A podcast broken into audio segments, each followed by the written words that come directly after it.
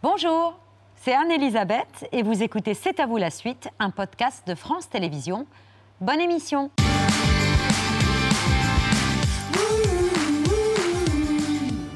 vous en direct jusqu'à 20h55 avec Pierre, Patrick et un minot des quartiers nord de Marseille, devenu le prince de la pop urbaine et la fierté de la cité phocéenne, qui fêtera comme il se doit les 20 ans de carrière de l'enfant du pays au stade Vélodrome, 5 ans après un premier rendez-vous dans ce lieu mythique.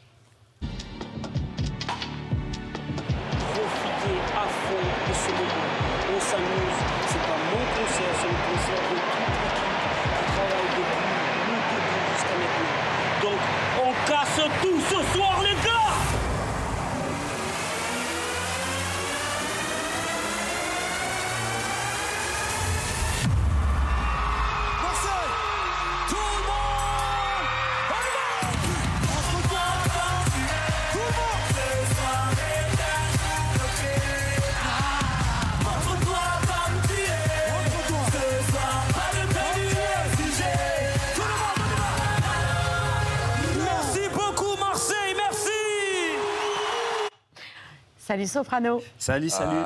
On est très heureux de célébrer avec vous ces 20 ans de carrière déjà, puis l'occasion de regarder dans le rétro le chemin parcouru depuis le début. On revit tout ça en images dans la formidable série documentaire Soprano à la vie, à la mort, qui est disponible à partir de demain sur euh, Disney+, série réalisée par Céline Jallet, qui vous accompagne bon, ce soir. Bonsoir. Bonsoir, et mes deux coréales, euh, Johan Zerbit et Anthony Goulen. Ah ben On voilà. est trois, voilà. Ouais, ils, ils Trois. avaient, ils avaient peur de la caméra, ils préfèrent être derrière. On leur fait une dédicace. À la vie, à la mort, c'est le Il titre faut de trois réalisateurs, hein, à vous. hein. Ah, parce qu'on est. Je suis, ben, va le dire, mais on n'est pas tout seul. Exactement. Elle avait besoin du monde. Ouais. Ça vaut pour vos trois amis d'enfance, à la vie, à la mort, avec lesquels vous avez tout connu, les galères comme le succès, mais ça vaut aussi pour Marseille. Marseille à la vie et à la mort, 18-19 juin, c'est-à-dire ce week-end. Ce week-end. Euh, vous remettez ça au stade Vélodrome. 100 000 personnes sont attendues, c'est ça? Ah, C'est parce que le stade, il est, il est très grand et là, c'est deux soirs. La, la semaine dernière, on a fait le stade de Lyon. On était à 50 000 personnes, c'était incroyable. L'autre semaine, on était à Lausanne aussi, 50 000. C'est c'est incroyable. Mais après, quand c'est à la maison, c'est.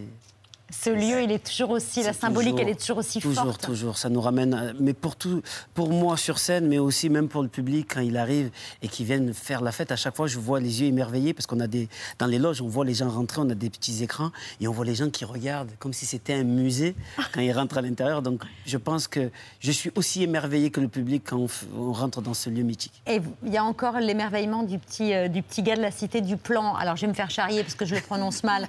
La cité du plan Down. Du plan Dao. Dao. Le plan Dao. Voilà, c'est la cité qui est un peu la cité euh, miroir, enfin hum, Ah. l'autre cité des quartiers nord. Il y a la Castellane d'où euh, d'où vient Zidane et il y a la cité du plan d'Arc d'où vient Soprano. Vous expliquez bien dans le documentaire à quel point cette cité elle est en haut des quartiers nord, elle est loin du centre-ville. Fallait y aller au stade Vélodrome quand vous étiez un minot là. Eh oui, il n'y avait que l'OM qui pouvait nous, nous faire traverser toute la ville. Dans une de nos chansons avec mon groupe Les Psychiatres, il y avait Alonso, un de- des membres du, du groupe, qui avait dit il y a des gens des quartiers nord qui n'ont jamais vu le vieux port. Et c'est vrai. Tellement dans les quartiers nord, c'est excentré, il y a une vie à l'intérieur. C'est vrai qu'il y a beaucoup de gens qui, qui n'ont pas bougé, qui ont maintenant euh, des enfants, qui leurs enfants sont mariés et qui ont les appartements juste à côté et qui ont des enfants. Et c'est tout un, un truc qui, qui reste à Marseille, dans les quartiers nord. Hum. Votre vie elle est dingue Soprano. Ça fait longtemps que vous vous disiez entre potes qu'il fallait en faire un film. Et c'est ce qui s'est passé là. Vous êtes replongé avec euh, nostalgie dans ces images d'archives? Ben, le truc, c'est que souvent, on est venu nous voir pour nous demander de faire un, un documentaire sur, euh, sur euh, ma success story, comme on dit. Nous, ça ne nous intéressait pas. Je pense qu'il y a beaucoup de gens qui connaissent un peu ma vie. Et en plus, nous, on a, on a cette notion sociale qui est trop importante par rapport à, à tout ce qu'on a traversé et par rapport à Marseille.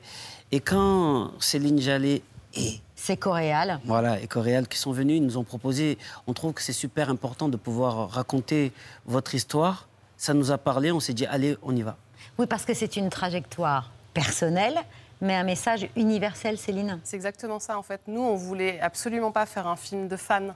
On voulait pas s'adresser, euh, voilà, euh, même s'ils vont À le regarder, on espère. déjà. Mais euh, on voulait vraiment. euh, rac- en plus, quand on, quand on a commencé à se documenter sur leur histoire, on a vu en fait que c'était quatre potes, que tout le monde pouvait s'identifier finalement à ces quatre potes. On a tous un Mathéo, un Mej, un Jamal dans notre bande, ou en tout cas des personnes qui leur ressemblent. Euh, et puis, en fait, ça traverse 40 ans d'histoire de France, de Marseille. Euh, et nous, on tenait vraiment à, à approfondir cette dimension sociétale. Et en fait, n'importe qui, même euh, quelqu'un en Allemagne, en Autriche ou ailleurs, peut finalement apprendre de la France, apprendre de ses quartiers. Et nous, c'était vraiment ce qu'on voulait. euh, C'était très important pour nous. Avec du suspense. Chaque épisode se termine par ce qu'on appelle un cliffhanger. Mais je l'ai appris là. Ben voilà. Là, il y a eu un gros cours. C'était, il faut, il faut un cliff. J'ai dit qui? Cliff. J'ai dit mais c'est qui Cliff? Après j'ai compris que c'était la chute, le moment, le, suspense. Quand exactement. on reste accroché à la falaise. Voilà, Voilà, vous voilà. nous laissez en plan à la fin de chaque épisode et à la fin du premier épisode, par exemple, l'un de vos copains reçoit un coup de téléphone. On nous dit ce coup de téléphone va nous changer la vie. Je spoil, je m'en fous. Ce coup de fil, c'était celui d'Akhenaton. C'est celui d'Akhenaton. qui, qui tout d'un coup vous dit allez venez dans mon studio et je vais vous produire et ça a effectivement changé votre vie. On va parler de ce documentaire longuement euh, tous les deux, mais d'abord c'est l'œil de Pierre qui a changé la vie d'un paquet de gens, Pierre. non mais si, on peut le dire aussi de vous.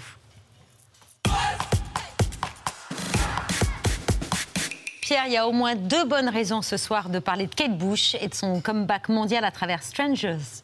Voilà, j'y arriverai pas. J'arrive pas aussi. Stranger Things. Things, things ou things Things. Things. Things. Things. La série Netflix. Oui. Première raison, un très bon papier ce matin d'Éric Bureau dans Ah Le oui, Parisien, qui revient sur la vie romanesque de Kate Bush. Et puis Soprano, deuxième raison. Vous aimez beaucoup cette série, même si vous n'arrivez pas à en prononcer le nom, qui en est à sa quatrième saison et vous la regardez avec vos enfants. Et ce qui a fait tout exploser, c'est cette scène forte de la quatrième saison de Stranger Things, euh, avec toujours des enfants, des monstres et des trucs euh, qui sortent de l'ordinaire. Comme d'habitude, en soutien de scènes costauds, il y a des tubes d'il y a 20 ou 30 ans. On a déjà eu Madonna, Ghostbusters, euh, Police, Toto et j'en passe. Ça fait toujours plaisir aux anciens, ça fait découvrir ces vieux tubes aux plus jeunes, dont vos enfants, qui découvrent, mais là, smash mondial.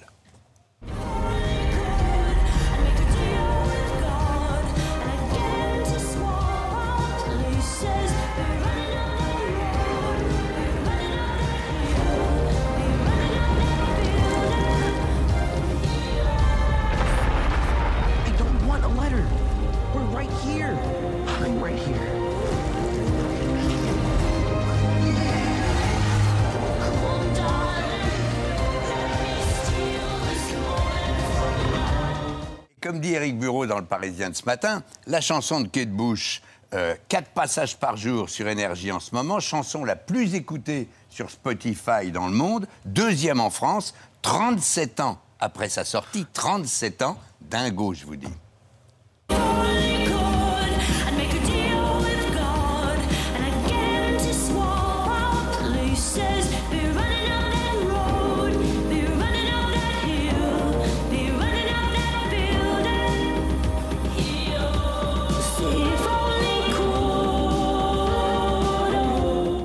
Céline n'était pas née il y a 37 ans. Ah, moi, je connais cette chanson. Ben oui. Dans les années 80, la beauté très originale de cette femme, ses tenues, ses mises en scène, mais surtout ses chansons un peu psyché rock, baroque rock, pop absolu, puis sa voix euh, divine, ses textes qui nous emmenaient vachement loin, euh, tout à fait de Kate Bush, une artiste mondiale, une icône, mais très vite aussi un personnage à part qui rapidement va se faire rare, espacer les concerts et ne faire parler d'elle qu'au compte-gouttes. Régulièrement, les journalistes du monde entier tentent de l'approcher. Mojo et Uncut, les deux grands mensuels anglo-saxons qui ont parlé de vous tout récemment, euh, Soprano, les deux grands euh, mensuels anglo-saxons de musique, euh, une année sur deux, font leur spécial. Par exemple, l'an dernier, j'ai ramené le numéro de chez moi, avec l'an dernier, avec, avant même Stranger Things, ils avaient fait à Mojo un numéro spécial consacré à Kate Bush. Ils proposent une interview perdue, les secrets dévoilés, de très belles photos, des déclarations très personnelles, etc., etc.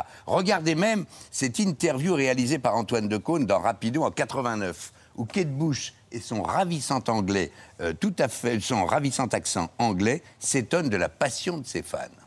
It's extraordinary the fact that people are willing to wait four years and then want to buy an album. And the, the fact that people still even bother to ask me if I'm going to tour, you know. I think you're all completely mad and, you know, thank you very much. But, uh, you know, I have to come and promote my work, not me. So as soon as the work has been promoted, then I can go back to doing the work and not promoting it. So I tend not to get involved in a lot of areas of the business and um, just sort of stay quiet until I've got another album out. Up That Hill dans toutes les têtes du monde entier, nul doute que toute la discographie de Kate Bush va être maintenant relancée, mais cette femme de 63 ans va sûrement rester tranquille chez elle, où elle s'est installée un magnifique studio. Je ne crois pas, dit-elle, entretenir le mystère. Ma vie est normale, je suis simplement décalée par tous les artistes d'aujourd'hui qui se mettent euh, euh, en, en scène un peu partout et tout le temps. En France, elle n'a donné qu'un seul concert, en 79 au Théâtre des Champs-Élysées, organisé par Albert Koski, le roi des tournées à l'époque. Et en 80, tenez-vous bien, dans une chorégraphie très énergique, vous allez voir, elle chantait son tube, son tube Babouchka dans le Collard au Show sur la deuxième chaîne qui s'appelait alors Antenne 2.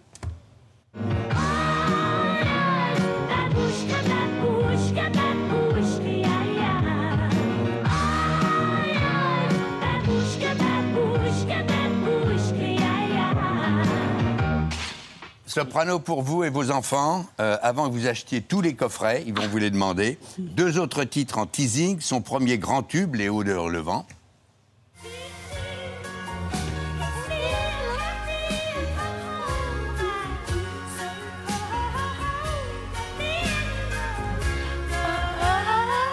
Et puis je vous propose évidemment le refrain de ce duo magique avec l'immense Peter Gabriel. Mais oui. I've changed my face, I've changed my name,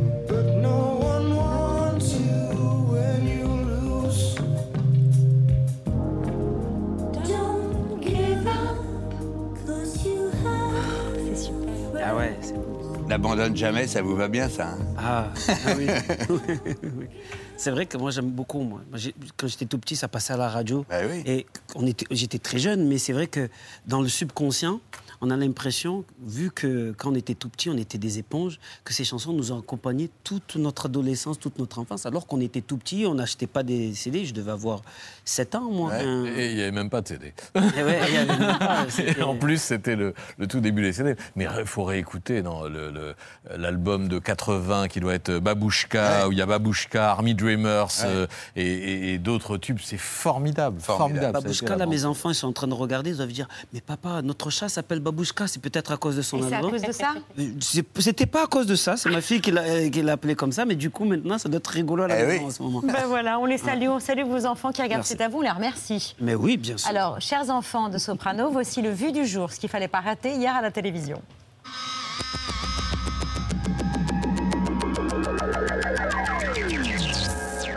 On commence avec les résultats du premier tour des élections législatives. Voici les cinq premières forces du pays. La majorité présidentielle ensemble arrive en tête avec euh, 25,75% des voix. Le journal Le Monde a fait son propre décompte et donne l'alliance de la gauche très légèrement en tête avec 26,10% contre 25,66% selon les chiffres officiels. À quoi tient cette différence Au fait que plusieurs candidats affiliés à la NUPES en Outre-mer et en Corse n'ont pas été comptés comme tels par le ministère de l'Intérieur? Je me voyais déjà en haut de l'affiche, en dix fois plus gros que n'importe qui, mon nom s'étalait. Dans toute la France, ce sont ainsi 272 duels Macron-Mélenchon qui animeront la soirée du second tour.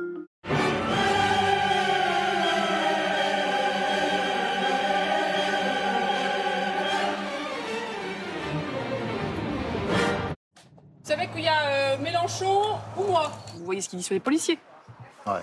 La police tue, vous êtes Ouais, d'accord vous avec ça? ouais. Bah non, pas trop. Bon. Après, il n'y a pas de fumée sans feu. quoi. C'est la fête, euh, c'est la bamboche, comme on dit, c'est la fiesta. Et puis, euh, euh, l'autre difficulté extrêmement forte pour eux, c'est euh, le bilan euh, qu'ils ont eu à, à assumer. Dans une cinquantaine de circonscriptions, on va assister à un duel NUPS-RN. Du côté de la majorité présidentielle, c'est le cafouillage autour des consignes de vote. Pourquoi? Euh, Parce que justement, euh, je pense que la majorité présidentielle se rend compte que euh, si elle donne trop de blanc-seing pour un front républicain qui est en faveur de la NUP, bah, elle risque de créer la situation que je viens de décrire, hein. c'est-à-dire une situation dans laquelle la NUP monte de à très haut niveau son score aux élections législatives et, la majorité n'arrive pas à avoir une majorité absolue, même avec un système de coalition. Il y a quelques dizaines de circonscriptions où on a un candidat du Rassemblement national face à NUP. Je vous le redis, c'est très clair. Aucune voix pour le Front national. Et ensuite, quand on a un candidat républicain, et c'est le cas par exemple pour Fabien Roussel, nous le soutenons. Quand vous avez un candidat qui ne respecte pas nos valeurs républicaines, nous ne le soutenons pas. Donc vous avez la Première ministre qui va voter pour un candidat qui lui-même soutient l'islamo-gauchisme en France. Mais bravo C'est ce qu'ils ont fait. Bravo Excuse- Formidable excuse- Formidable S'il y a des fachos qui ne sont pas trop fâchés, mieux vaut qu'ils votent pour nous que de rester à la maison ou de voter pour elle. Ça ne sert à rien. Vous, vous n'êtes pas allé voter hier? Non, Pour quelle raison? Parce que ça m'intéresse pas trop. J'ai pas envie d'aller voter parce que pour moi, ça sert à rien. Il n'y a rien qui change. Parce que la politique, j'y crois plus. Pourquoi? Parce que je trouve que c'est une grande magouille. hein. Mais en fait, c'est très simple. Ton cerveau, tu, tu le mets en marche et tu Ouais. mets toutes les, toutes les, les- Les solutions les possibles. solutions possibles. Et tu réfléchis à comment récupérer des trucs, bam, bam, bam, à qui parler. Et en fait, tu places tes jetons dans ta tête. Je crois que j'ai zéro jeton dans ma tête. Le Qatar, synonyme du plus grand gisement de gaz naturel au monde, a choisi un Français pour produire encore plus. Il s'agit du plus gros investissement de Total Energy jamais réalisé dans le gaz naturel liquéfié au Qatar. Alors pour la France, est-ce une opportunité de se passer du gaz russe? Total Energy va prendre une part de 6,25% dans le projet. Un investissement de 1,9 milliard d'euros. Un point sur le prix des carburants. Le litre de gazole est repassé au-dessus de la barre des 2 euros. 2 euros et 7 centimes en moyenne. Prix inchangé pour le samplon 95, 2,09 euros. Investir sur le gaz à l'étranger Comment dans le même temps la France peut-elle respecter ses engagements de réduction d'émissions de CO2 Impossible selon Greenpeace. C'est encore plus de bombes carbone, c'est-à-dire des émissions euh, qui vont clairement nous mener droit dans le mur euh, en pleine crise climatique. Le texte fait ouvertement référence au thème de la survie.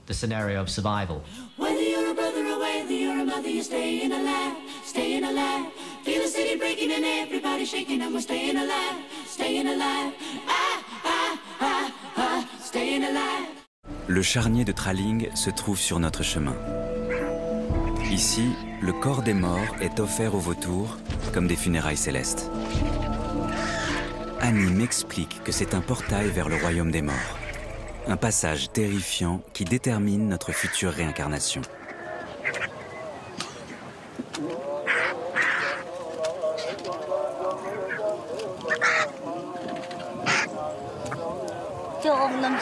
Quand les oiseaux ne montrent pas trop d'envie de manger le cadavre, c'est un mauvais présage pour le défunt.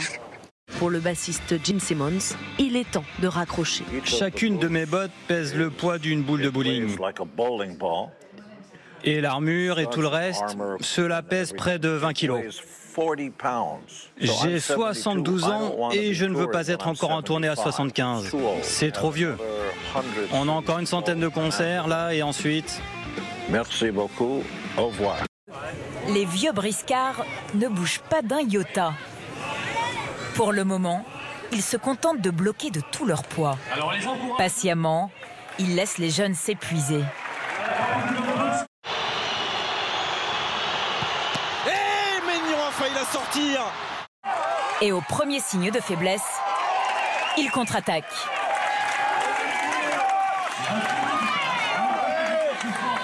Très vite, l'affaire est pliée.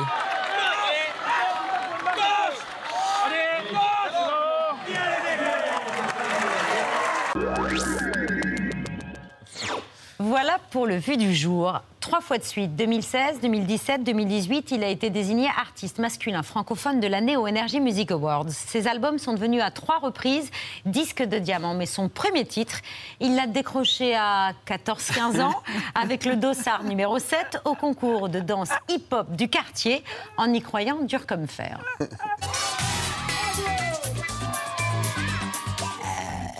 Il en fait des vagues. On danse un peu à droite, à gauche.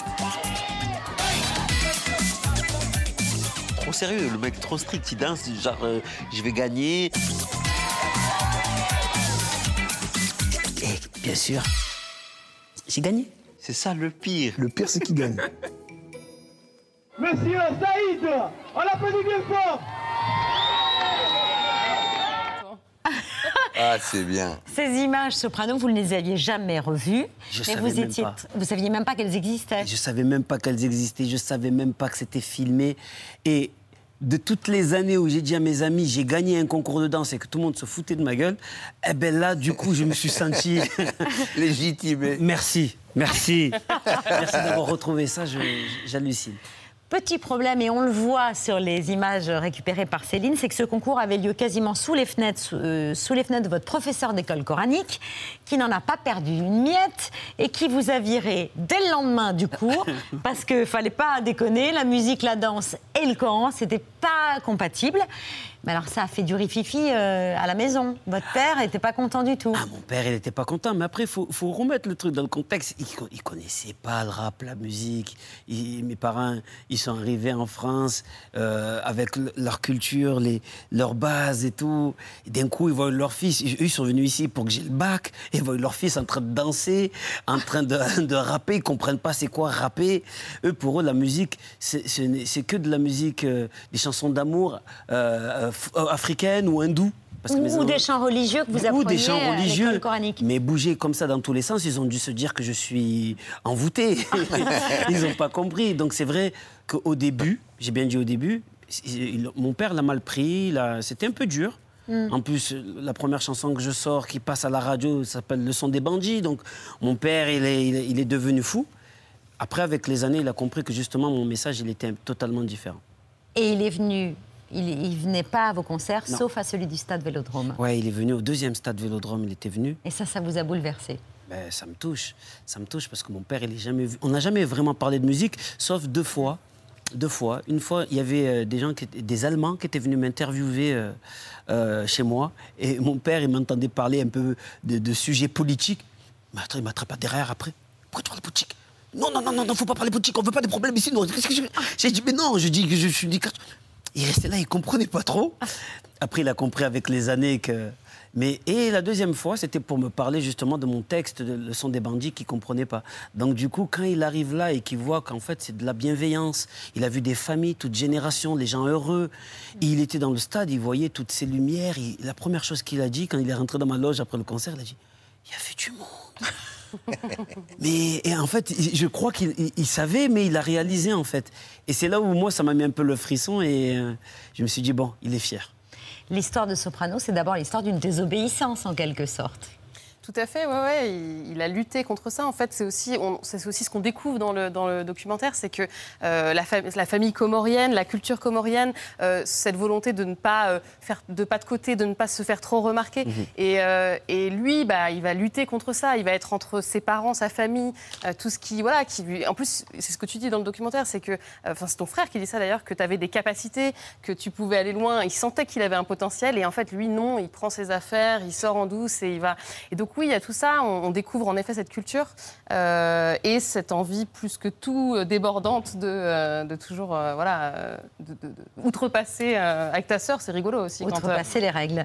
Le virus du hip-hop, vous l'avez attrapé, Sopra, en regardant l'un des programmes phares de l'époque, HIP, HOP.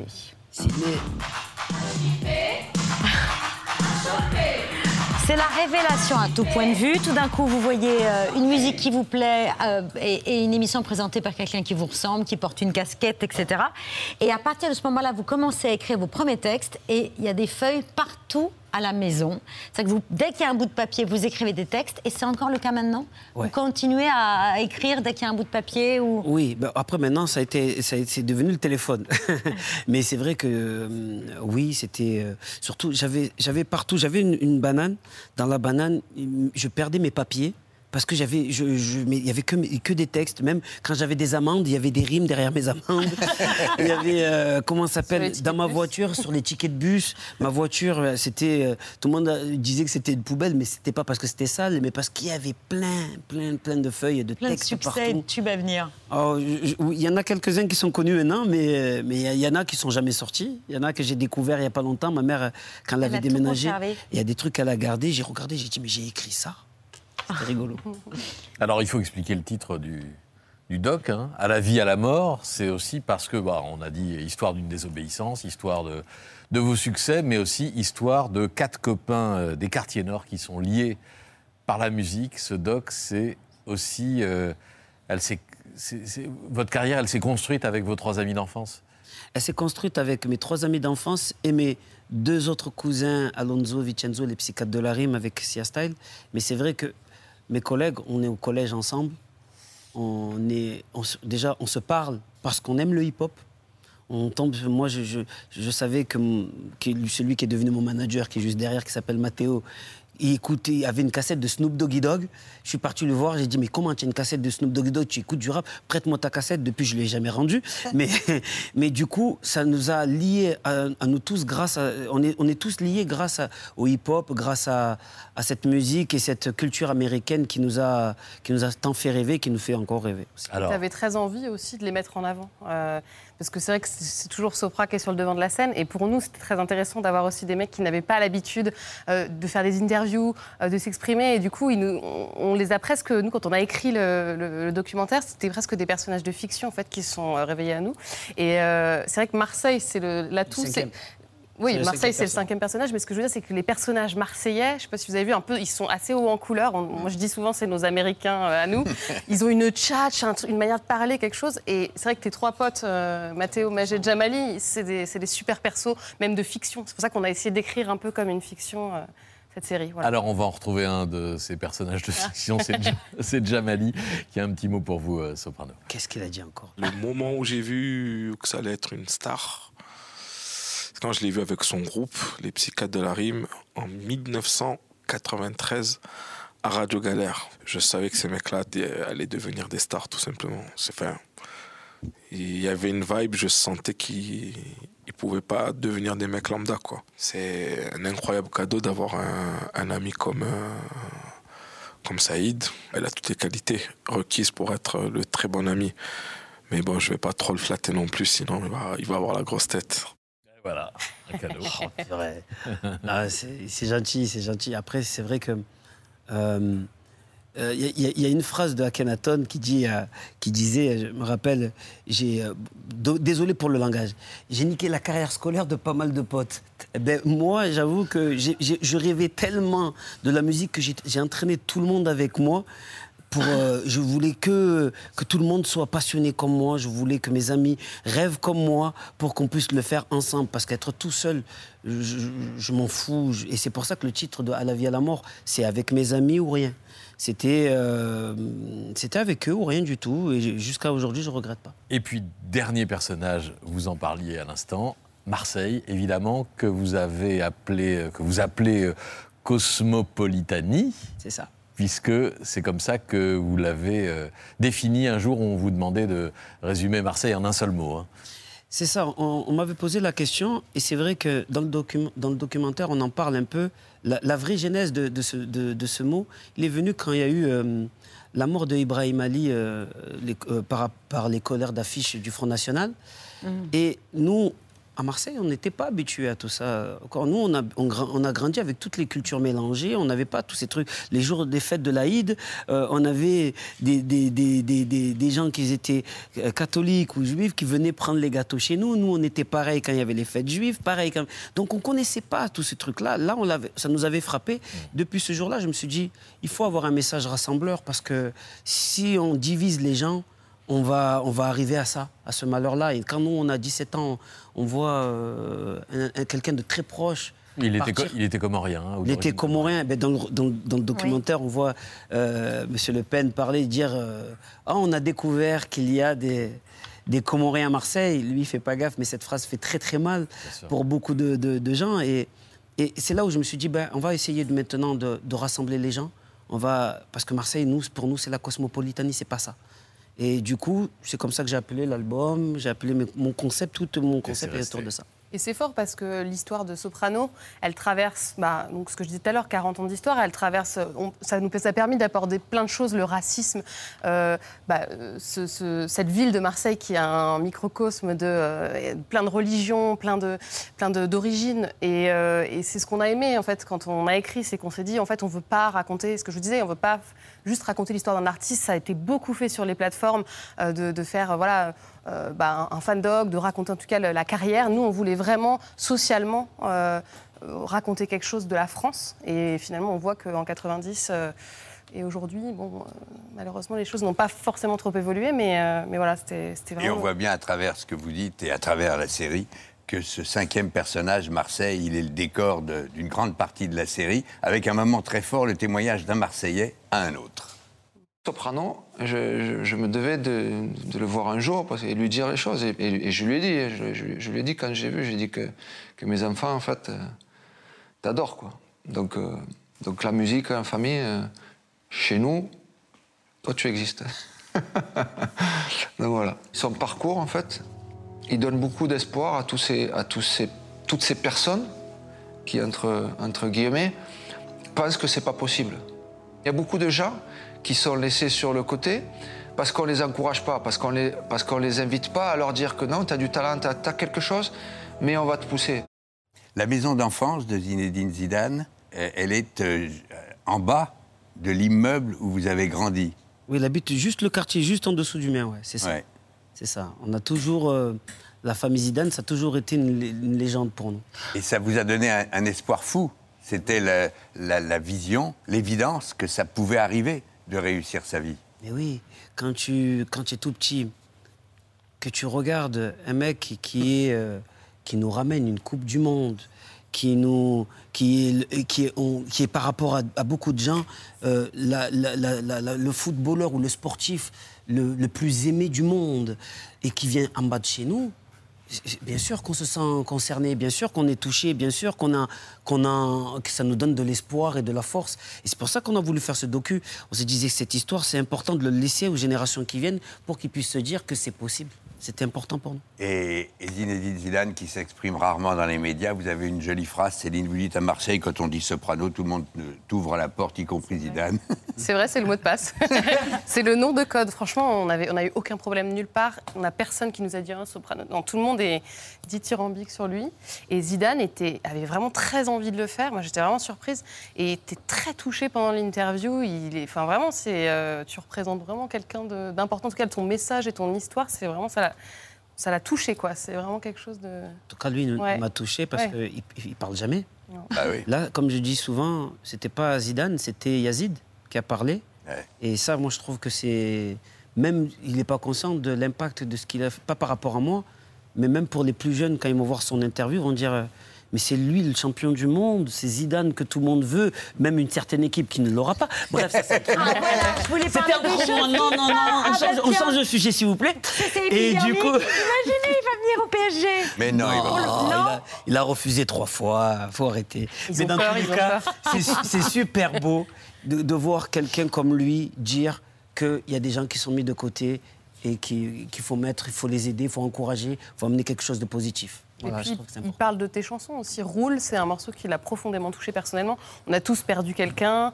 Et c'est vrai que cette chanson, quand, on en quand, j'ai posé la question, j'ai senti qu'il y avait beaucoup d'émotions. Et donc, ça aussi, ça t'a touché de voir que tes textes, euh, bon, tu le sais déjà avec Roule, mais, Ouais, ça, mais- lui, ça l'a vraiment euh, marqué. ouais. En fait, c'est de- d'entendre Zidane te dire qu'il connaît tes chansons, Mm. qui tu chez toi. Je pense qu'il y a beaucoup de gens qui doivent comprendre ce que je veux dire. C'est c'est quand même extraordinaire. Même un Bah enfant ouais. au Brésil, il- ici, il y a Zidane qui dit la même chose, il est touché, tu vois. Je veux te dire, c'est pas que un, un jeune des quartiers de Marseille. Même un enfant au Brésil, Zidane, il parle de lui comme ça. Donc, euh, c'est pour ça que c'est un peu spécial pour Il moi. sera là samedi euh, au Vélodrome, Zidane? Normalement, Ah.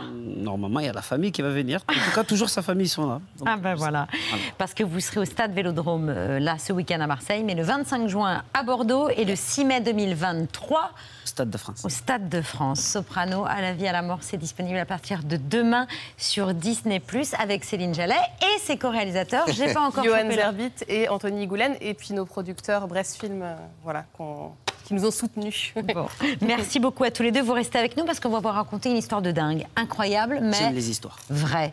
Une histoire de conduit dans un pavillon que s'apprête à acheter le couple formé à l'écran par Alain Chabat et Léa Drucker. Un conduit qui va changer leur vie, comme le coup de fil d'Akhenaton.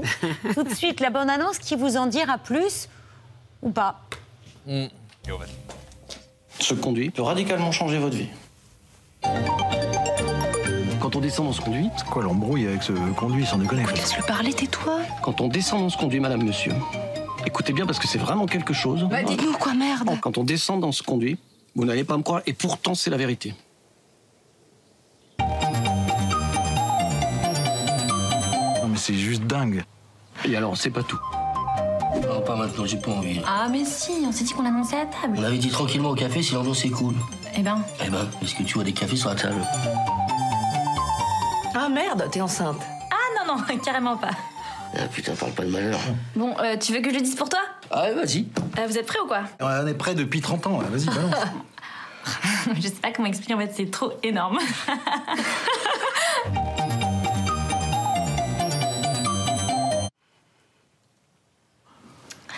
voilà les nouvelles. hein. Incroyable. Bah, sincèrement, c'est mieux de pas le dire, je pense.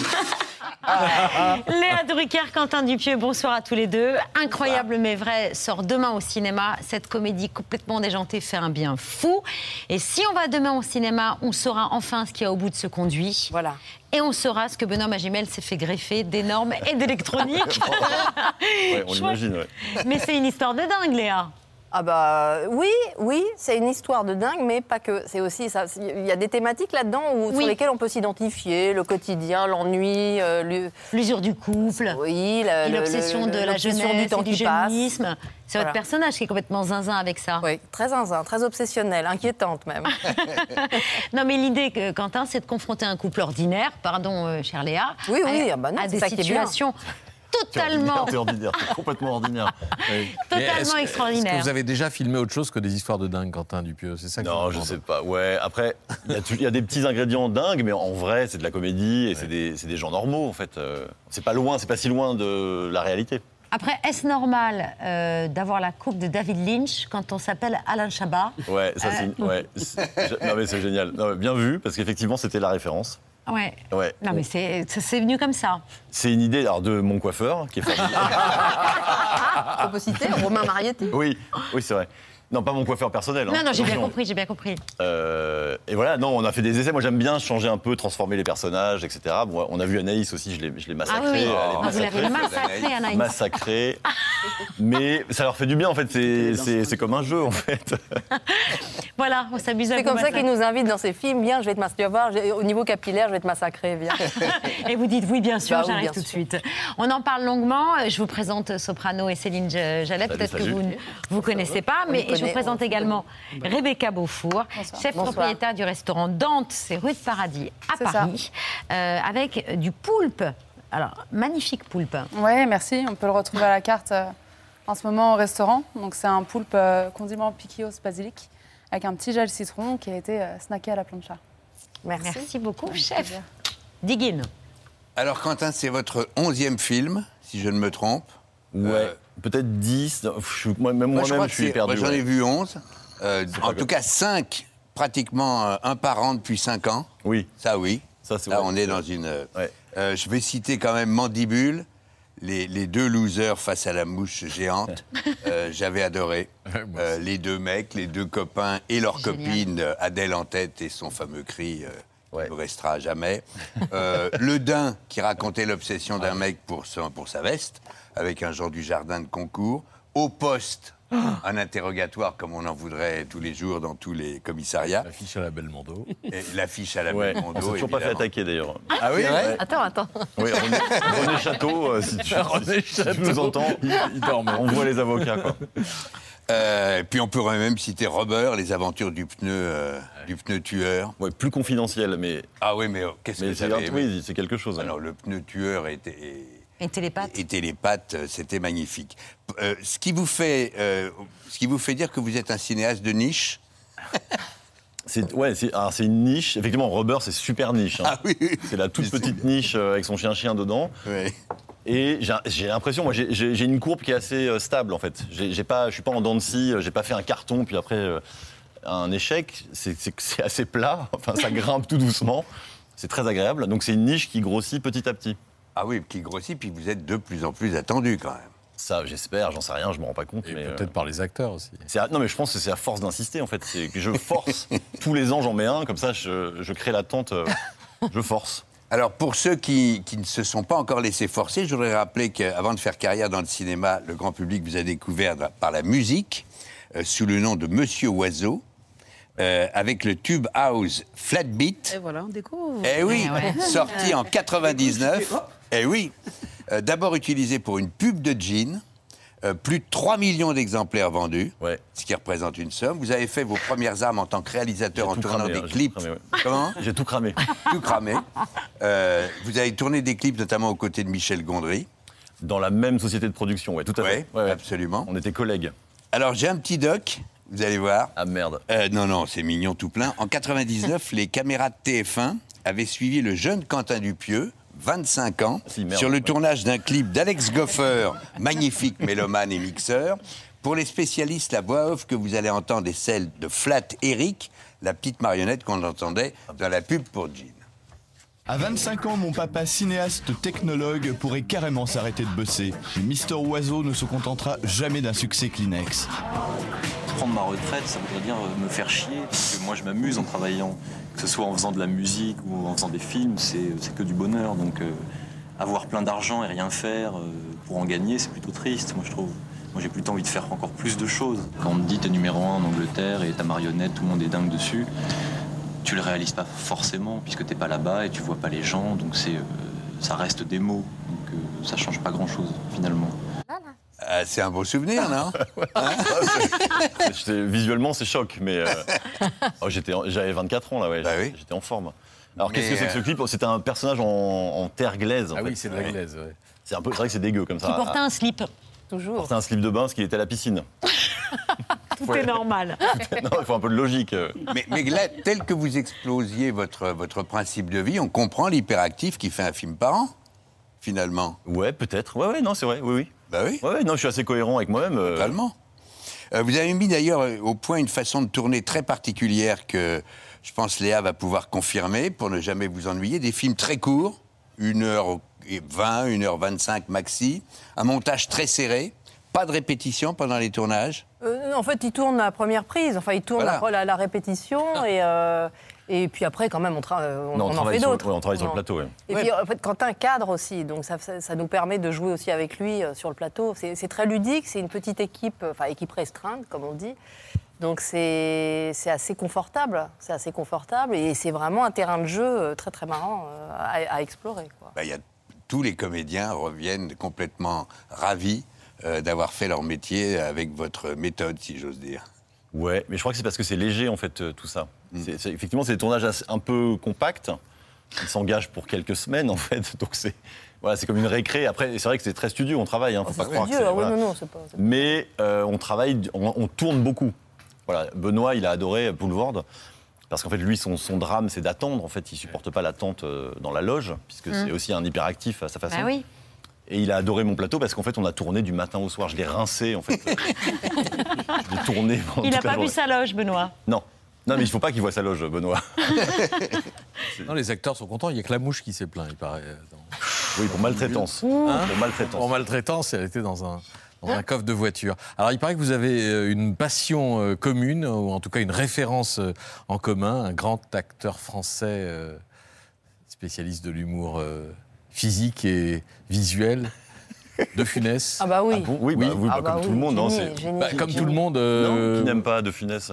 Oui, c'est vrai. Bon, alors, bon, donc, euh, cadeau pour, tout le, pour vous et pour tout le monde. Oui. Euh, un petit extrait de- d'interview en marge du tournage de- Ah, d'Oscar de Molinaro. Génial. Pourquoi voulez-vous embrasser ma femme? Ah ben il est normal que j'embrasse ma belle-mère. Nous verrons ça plus tard. Il faut d'abord que je parle à ma fille. Voilà, merci monsieur.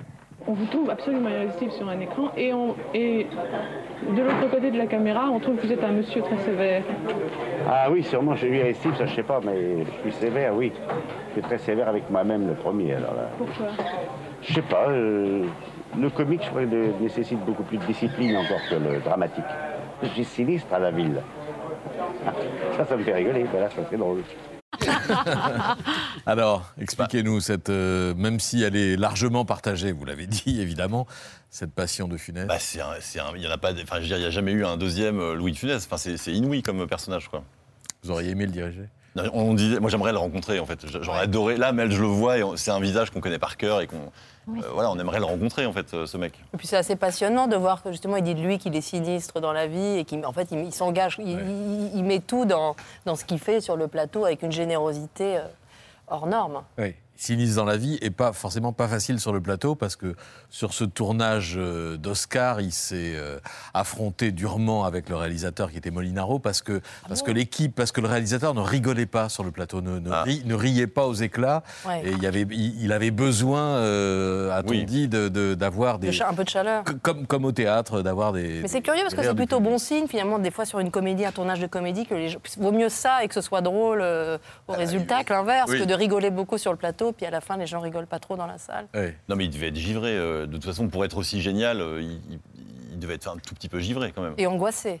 De donner tout ça, non, mais c'est extrêmement nerveux. Son, il, a, dû- il a donné beaucoup de sa personne euh, dans ses films. Et vous l'avez beaucoup vu, vous euh Moi, j'ai vu euh, des, des films de Louis l'as de Funès, connu. mais je les revois encore. Je les revois encore. Encore. Ah bah oui, j'ai revu Hibernatus. euh, C'est des cycles. On fait des cycles Louis de Funès mais parce que c'est même ça m'émeut en fait, ce niveau de, ce niveau de gén- de- de- de- d'énergie, de, de- de talent et de- d'engagement dans la comédie. Je trouve ça bouleversant.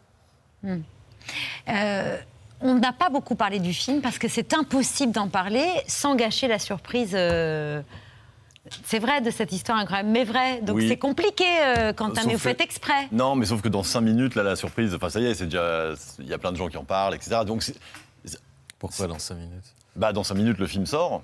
Ah oui À peu près. Ah oui, à peu d'accord. près. J'ai mal- J'ai mal compté, mais c'est à peu près dans 5 C'est minutes. demain, non On a pris un C'est couloir demain. du temps. On prend le Oui, c'est couloir demain. du temps. C'est demain. Façon de parler, dans 5 minutes, c'était. Excusez-nous, on est très premier degré. On n'est pas Comment ça, dans 5 compatibles. minutes donc les gens qui vont le voir en salle vont ensuite. euh, Oui, ils vont comprendre très vite. Ils vont tout divulgacher. euh, Il y en a qui, oui, il y en a que ça. bah, Après, il y en a qui aiment bien prévenir les autres. Attention, ne, ne lisez pas les spoilers, etc. Après, c'est le film ne repose pas que là-dessus. Je pense qu'on peut quand même euh, l'apprécier. euh, Mais il fait un bien fou. Euh, c'est vrai que la période, elle est pas spécialement euh, poète-poète. Ça, c'est de la critique. Et il fait un bien fou, euh, ça, ça libère, quoi. C'est exutoire, vraiment. Ah, sympa, ouais. Et- Ou puis, voilà. Oh. Donc, euh, ça sort demain. C'est une histoire incroyable, mais. 5 poètes poètes. Vrai, oui, Vrai. cinq poètes poètes euh, critiques Télérama avec, Alain. Drucker, Alain Chabat, Anaïs de Moustier et Benoît Magimel avec son truc en plus. Ouais, c'est absolument merveilleux. Ah, Donc ça sort demain au cinéma. Il y a Disney+, il y a Incroyable mais vrai, Ciné Quentin Dupieux, il y a plein de trucs à faire. Voilà, normalement, on sortira euh, d'une. Ce serait une bonne journée demain. Puis si on peut regarder C'est à vous entre deux, ça nous arrangerait. Surtout qu'il y a toutes les actualités de Bertrand tous les soirs à, la fin Alors de que l'émission. Alors, n'est quand même pas poète-poète. hein. dépêchez-vous de nous faire rire, vous.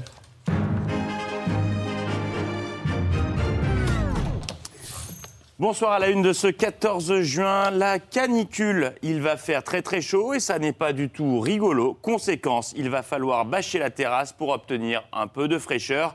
Désolé de parler comme ça, Babette, j'ai été contaminé par le 13h de TF1. Dans ce restaurant, Ah. il faut vite bâcher la terrasse pour garder un peu de fraîcheur. Une première pour un mois de juin. Personne ne parle comme ça dans la vraie vie. Il faudra arrêter un jour ou l'autre. Et toujours à propos de canicule, ce midi, le champion des champions, le, le boss des chasseurs, Willy Schren, euh, qui conseillait euh, récemment aux promeneurs de se balader chez eux pour éviter euh, les accidents de chasse. Ce même Willy était l'invité d'RMC. Il a sa petite théorie sur la canicule précoce à venir. Et je préviens d'avance, on ne se moque pas parce que ça se tient. faut reconnaître quand même qu'il va faire chaud pendant trois jours. Bizarre, on est entre, entre, entre les deux, le premier et le deuxième tour. Ouais, c'est vrai, c'est bizarre cette affaire. Co- comme par hasard, bizarre ces chaleurs là, tout de suite maintenant. Je dis ça, je dis rien, mais quand même. euh, On nous explique du matin jusqu'au soir depuis deux jours, attention, l'écologie, machin. c'est la faute de Mélenchon ou pas, Dites-le carrément au niveau de la météo. Mais chez Hollande, il votez la nuque, on va gagner du temps, on a compris, on est quand même pas débiles, on a bien compris. Une petite manipulation. Ouais, Il y a, il y a une vraie manip. manipulation, et puis c'est pareil. Scandaleuse, on prend C'est pour pareil avec le conflit. Bah, évidemment, c'est les gauchos qui ont poussé le potard du chauffage à quelques jours du, du second tour. euh, parce que, bon, enfin, on s'est compris. Tu me remets une suze? Merci, ma belle. Euh, dans le reste de l'actualité, les législatives. Donc, J-5 avant le deuxième tour en pleine canicule. Comme par hasard, à cette occasion, euh, Combini. Le site Combini a interrogé les candidats les plus jeunes de cette élection afin de mieux cerner leur univers. Arrêtons-nous ce soir au hasard sur cette candidate RN. Si vous pouviez vivre à une autre époque, ce serait quand? En voilà une bonne question. À quelle époque la candidate RN aurait-elle aimé vivre Les années 30.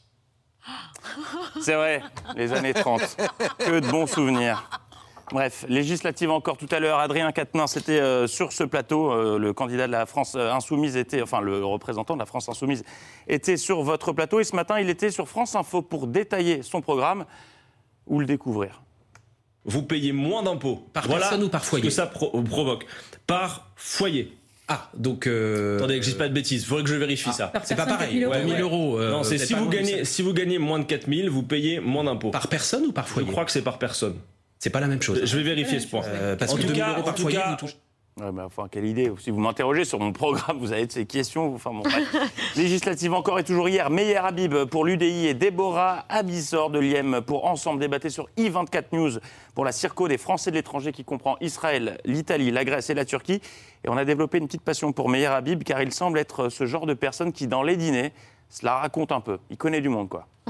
Le président de la République m'a demandé de l'accompagner à une, rencontre bilatérale avec le Premier ministre. C'est rarissime. Je suis le seul député des Français de l'étranger à qui il a demandé de l'accompagner. Alors, il connaît du monde, mais on le soupçonne d'enrober un peu la réalité. Un chouille, quoi. Pour en être sûr, suffit juste de le laisser développer un peu. Exemple, sur le voyage avec le président.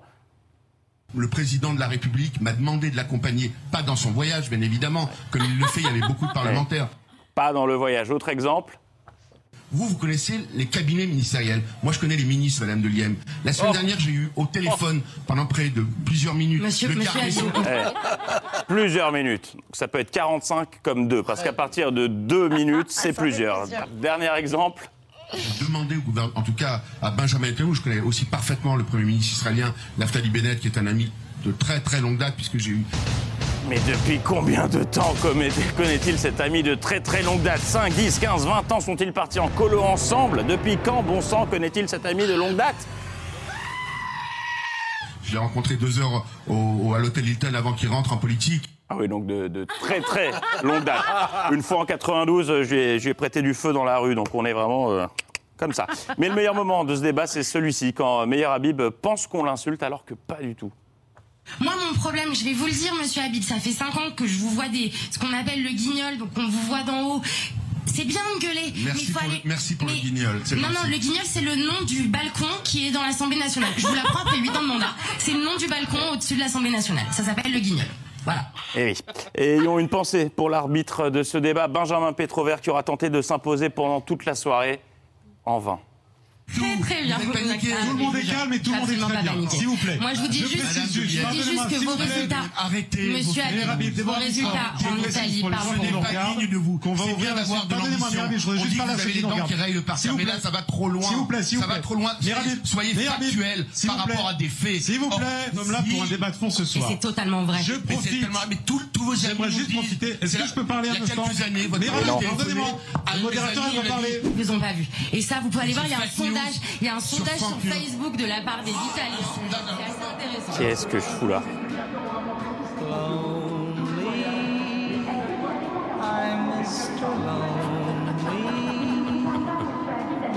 Ouais, Pas facile. En bref, petit secret euh, des médias, Patrick le fait euh, souvent. Il n'est pas rare que quand on passe à la télé, euh, nos amis nous lancent de- le petit pari de placer des mots incongrus en direct euh, contre un peu d'argent. Euh, eh bien, je pense que ce matin, non, je disais pas ça pour Patrick. hein, Ah oui. Patrick le fait bénévolement. Mais euh, je pense que ce matin, l'air de rien, Roselyne Bachelot s'est fait 30 balles. C'est évidemment congruent avec nos valeurs. Allez, 10 euros. Place le deuxième mot, Roselyne. Il ne s'agit pas de, j'allais dire, de faceiller. Allez, 20 balles. Dernier mot. Ah oui, mais enfin tout ça c'est de la calombrdaine. là, le- Allez, 30 euros, c'est parfait, bien joué. On referme ces actualités avec Apolline de Malherbe qui, comme tout le monde, moi le premier en fin de saison, est claqué. Résultat, elle voit de l'énergie partout, mais vraiment euh, partout, mi-juin, quand un invité lui répond simplement euh, bonjour, pour elle, c'est synonyme d'énergie. Il est 8h33 sur RMC et BFM TV. Bonjour Jordan Bonjour. Bardella. Bonjour, dis donc, vous dites bonjour à Dépôt Minet avec une énergie. Enfin, il n'a pas non plus dit euh, bonjour à Popo et je pourrais déplacer les montagnes. Réécoutons, il dit juste bonjour. Il est 8h33 sur RMC et BFM TV. Bonjour Jordan Bonjour. Bardella. Oui, il a dit bonjour. Et très vite, l'interview matinale a pris une tournure de date Tinder. De faire un bout de chemin ensemble et que nous Ah bah, mieux partageons vaut tard que jamais, dis donc. l'essentiel. Pourquoi plus vaut tard que jamais Ça fait un petit bout de temps, cet été. Vous faites quoi Est-ce que tu viens pour les vacances Moi je n'ai pas changé d'adresse. Alors, je sais pas s'il viendra pour les vacances, mais il est temps qu'elles arrivent pour euh, tout le monde. À demain. Bravo, Bertrand Les actualités de Bertrand, c'est tous les soirs dans C'est à vous. Vous avez cité vos co-réalisateurs, chère Céline. Eh ben, euh, j'ai euh, ce soir l'occasion de remercier euh, ceux qui travaillent comme des dingues pour tous les soirs vous proposer la meilleure émission de C'est à vous. Heureuse de vous présenter ce soir nos équipes de graphistes. Ils sont trois. Louis, Élie et Florent. Ce sont les rois des jingles, entre autres, ils nous font coucou. À la post-prod, je vous présente Apolline et Antoine qui nourrissent en images nos monteurs. Et nos monteurs, on va aller décou- découvrir cette équipe qui monte et qui monte donc dans un ascenseur. Eh oui C'est une bande de petits rigolos. Juliana, Emery, Hugo et Sacha qu'on salue et qu'on remercie pour leur sacré boulot. La fin de l'année approche. Euh, voilà, ce sont tous ceux qui travaillent pour C'est à vous, qu'on ne voit pas assez. Donc, on leur rend hommage et puis on va présenter euh, tous les métiers euh, qui participent à la création de C'est à vous tout au long de la semaine. Voilà. Merci beaucoup, euh, cher Soprano. Euh, à la vie, à la mort, le 15 juin, c'est-à-dire demain sur Disney+. Merci beaucoup, Céline, la co-réalisatrice de ce doc. On rappelle les stades dans toute la France. Vous êtes en tournée. Marseille ce week-end, le Vélodrome, le 25 juin à Bordeaux euh, et le 6 mai au Stade de France, mais c'est en 2023. Et l'album Chasseur d'étoiles est réédité à l'occasion de cette tournée incroyable mais vraie. C'est dans les salles demain avec Léa Drucker, entre autres, signé Quentin Dupieux. Merci beaucoup à tous les quatre d'avoir accepté notre invitation. Merci, plaisir. Si vous voulez vous tourner vers Mehdi pour saluer nos téléspectateurs, merci chef. Euh, tout de suite, Marina Caradancos, enquête de santé, ce soir les pouvoirs thérapeutiques de l'eau. Voilà, on a testé d'autres pouvoirs ce soir. Merci de nous avoir suivis. À demain, 19h en direct. Ciao, Fiz o bem.